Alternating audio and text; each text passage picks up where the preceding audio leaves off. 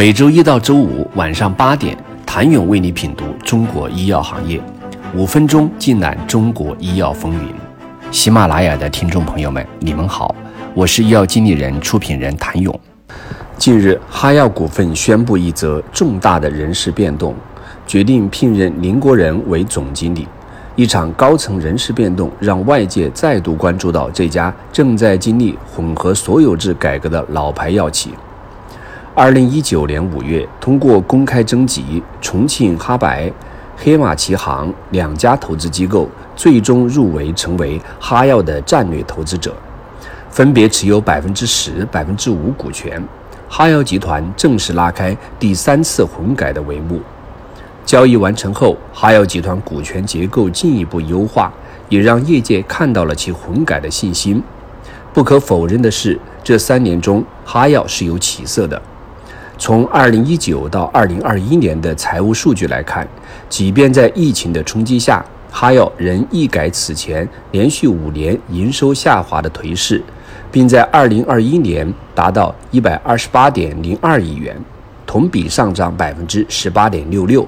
基本恢复到二零一七年的水平。特别是除了疫情，哈药还卸下另一个重包袱。二零二零年六月，GNC 公司在美国申请破产重整，哈药因此并购带来的累计损失超过二十亿元，这直接导致哈药二零二零年净利润亏损十点七八亿元。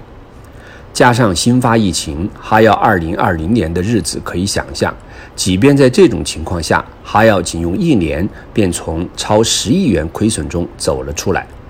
二零二一年实现扭亏为盈，其中原因大概离不开哈药混改这三年的成效。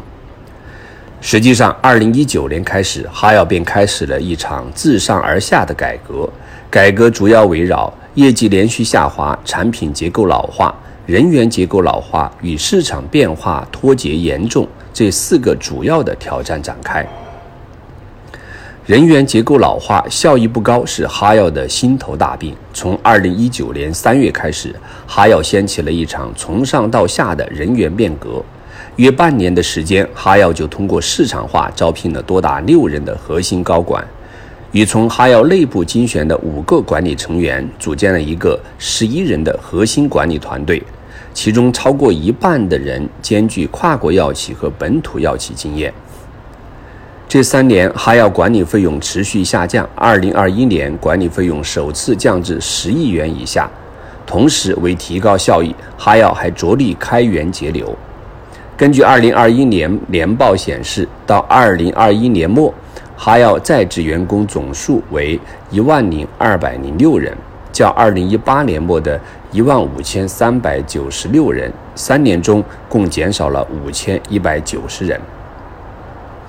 这五千余人主要是生产人员和技术人员，其中生产人员缩减五千余人，技术人员缩减五百人。其次是营销变革，从二零一四年以来连续五年下滑的营收，赤裸裸地让哈药明白，必须在新的产业生态环境中重塑哈药时代，唯有变革才能重振。二零一九年，哈药在年报写道，公司重塑营销组织架构，将处方药销售与 OTC 销售队伍分开，组建了以 OTC 事业部、处方药事业部、招商事业部、电商事业部和以中央市场部、医学部、商务部为主的市场运营体系，同时对产品渠道和终端进行全面梳理，从。一千八百一十六个批文中筛选出有确切市场价值、产品生命周期好的产品是哈药的目标。另一方面，要推出新产品。这三年，哈药新增了四十四个在产在销品规，